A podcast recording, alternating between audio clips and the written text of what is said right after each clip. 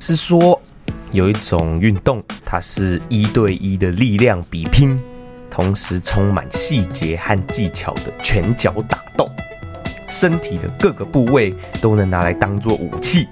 胜利的人往往能够名利双收。世界上任何一个人都有机会成为冠军，只要你能在铁笼里面站到最后。你知道那是什么吗？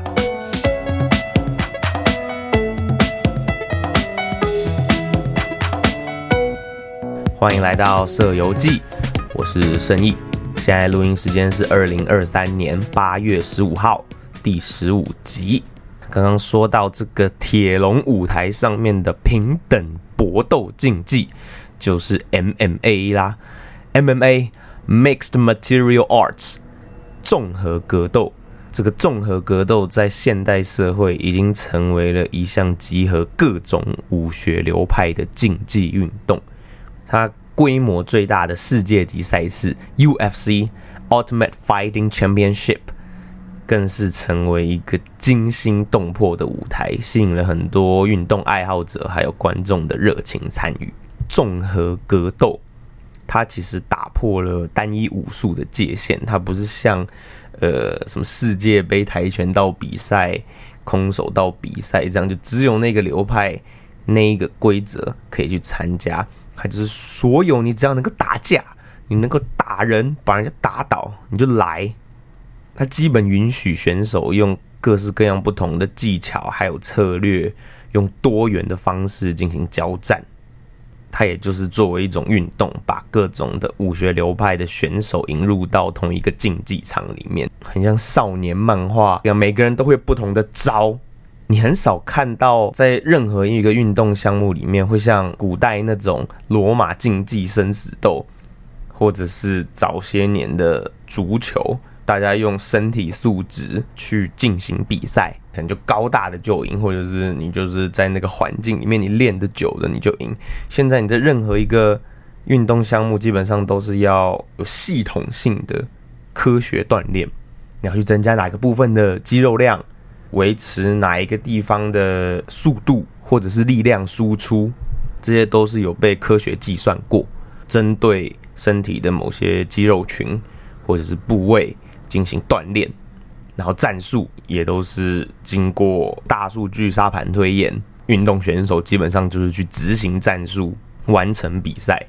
那选手的那种恣意发挥的那种天赋啊，场上的那些创意就越来越不重要，因为都会被这种专业系统性的训练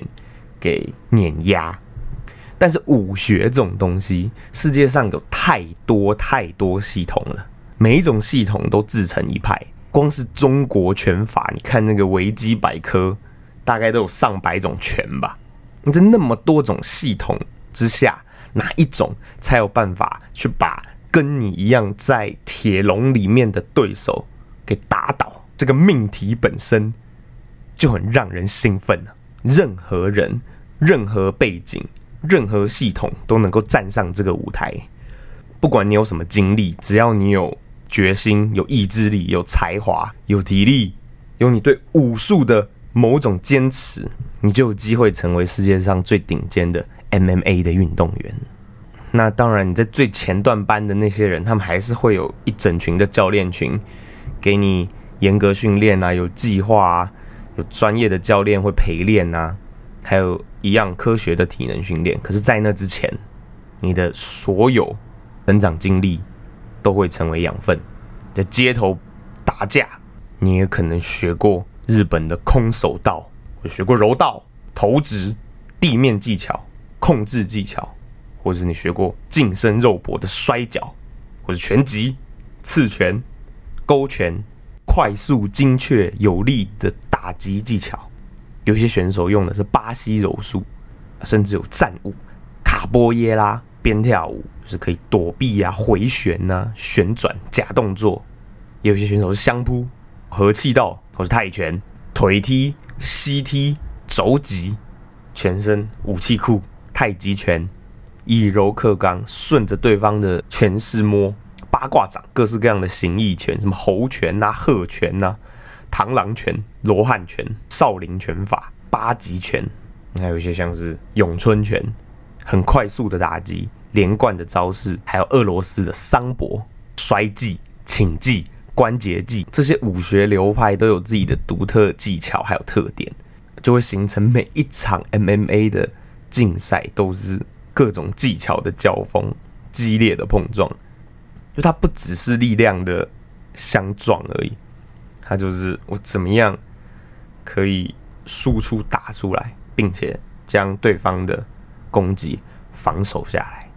那 MMA 综合格斗还有 UFC 的出现，其实不只是带动了运动娱乐的新浪潮，也让更多人开始关注不同的武学流派。那这种多元性啊、平等啊。就是其实让这种运动博弈也看到了很多各种新的可能。那我一开始在接触到这个 MMA 综合格斗的时候，其实是因为现在有很多人都在开始在玩这个东西嘛，包含 Facebook 的创办人跟特斯拉的创办人祖赫伯跟伊隆马，他们好像打铁笼，就是隔空叫喊，在 Facebook 还有 Twitter。在 Threads 还有 X，那台湾也有，就是举办各种拳上，世界各地有很多网红啊、YouTuber 举办这种格斗比赛，这就是一个风靡世界的运动。但是我自己是电子格斗游戏玩家，基本是个肥宅，不怎么运动。我却发现了这个 MMA 不仅仅是现实中的格斗技，有更深层次的共通点，把这。个现实中的格斗，还有虚拟世界的电子格斗游戏连接在一起，那这种连接所带来的趣味性还有深度，就是可能同时吸引着格斗爱好者还有格斗游戏玩家的共同原因。像比如说双方拳脚的距离，在现实的 MMA 比赛还有电子格斗游戏中，两方在交手的距离会成为非常重要的战术元素，无论是要进行就是比如说前手刺拳、前跳的前踢，或者是飞膝击、扫腿之类的动作，都需要保持攻守平衡。这种距离感的把握会决定战局的胜败，同时也使选手必须要在防守还有进攻之间做出明智的选择。在格斗游戏中，这叫立回，就是抓距离感，这会是格斗比赛的乐趣，不论是现实还是虚拟中。那再来，双方还有场地边缘的距离，就不管是 MMA 的铁笼赛事，或是电子格斗游戏中的战场，场地的边缘往往都是压力还有决胜的交叉点。在 MMA 中，将对手逼到铁笼的角落，可以限制他的活动范围，施展压制还有关节技，并试图降服对手。那在电子格斗游戏里面，场地边缘通常都会是关键的区域。选手需要在很极限的空间里面去做出反应，避免受到限制，或者是像大乱斗，你要想办法回到场中，不要被打飞出去。另外一个共同点就是，任何这种一对一的竞技，无论是电子虚拟还是现实格斗，都要对对手有相当的研究。选手会需要掌握对方的身体素质，那以电子游戏来讲，就是技能啊，还有数值，共同要去想说对方有什么弱点，有什么可以压制的地方。比如说对方的机动性、速度、他的臂展、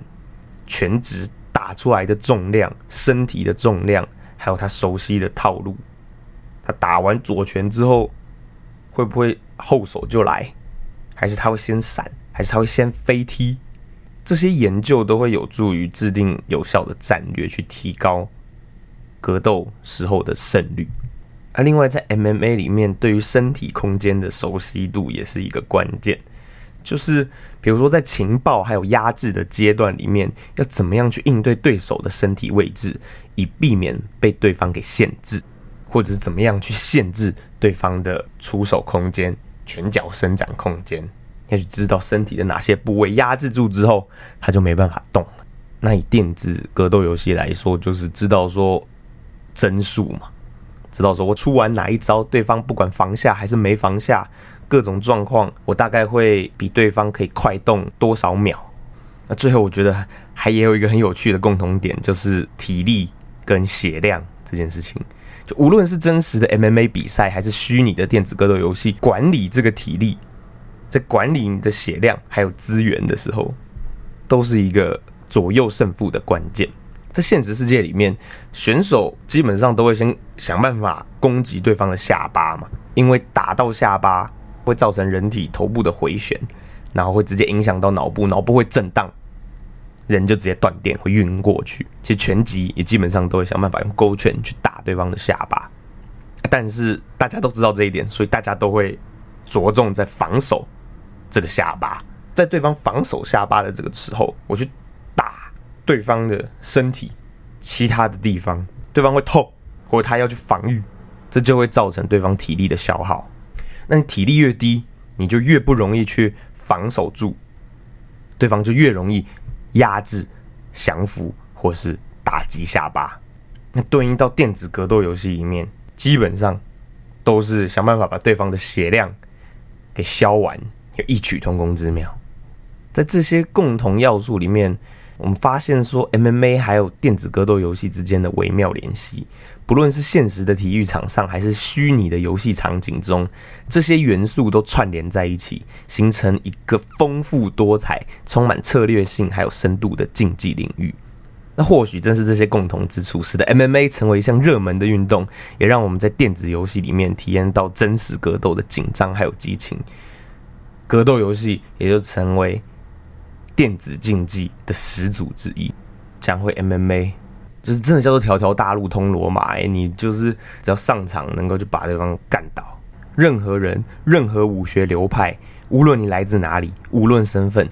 无论你在生活中面对什么，只要你真的去勇敢的追求，你就能站上这个有机会让你名利双收、阶级反转的竞争舞台。在 UFC 的。选手里面有很多人都来自于世界各地的贫民窟，那大家可能以前都是在街头打架，但是慢慢的接触到了一个流派，然后从那个流派延伸出各式各样的攻击技巧、防守技巧，最后站上 MMA 的最高殿堂 UFC，去实现崛起还有超越，去成为英雄、成为冠军，就是非常热血澎湃的竞技啦。以上。是今天的社游记，我是正义，什么都好，请你留言跟我聊聊吧。五星好评、订阅、追踪，我们一起社会化。下次见，拜拜。